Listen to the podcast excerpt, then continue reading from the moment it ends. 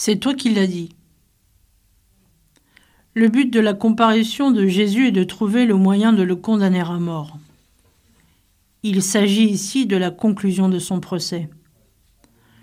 La confrontation se poursuit et devient plus intense entre le chef religieux et le Messie.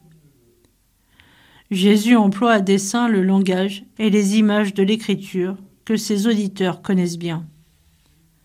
Ainsi, le Fils de l'homme, venant sur les nuées du ciel, sont des termes messianiques empruntés au livre de Daniel, et qui annoncent son retour dans la gloire pour exercer le jugement du monde.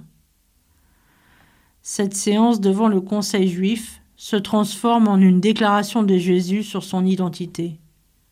Pourtant, il ne prétend rien explicitement. Il ne dit pas qu'il est roi.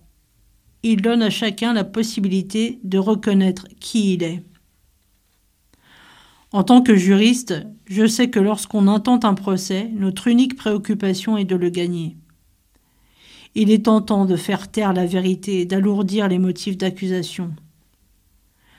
Déchirer ses vêtements était à l'époque un signe de tristesse profonde ou de vive indignation. Chez Caïphe, ces sentiments étaient hypocritement simulés, ou du moins dominés par la haine. Ce sont un peu les effets de manche qu'il utilise pour impressionner l'accusé. Mais ce qu'il n'a pas saisi, c'est que, quels que soient les chefs d'accusation contre Jésus, celui-ci rendra témoignage à la vérité. Voilà le signe de la royauté du Christ.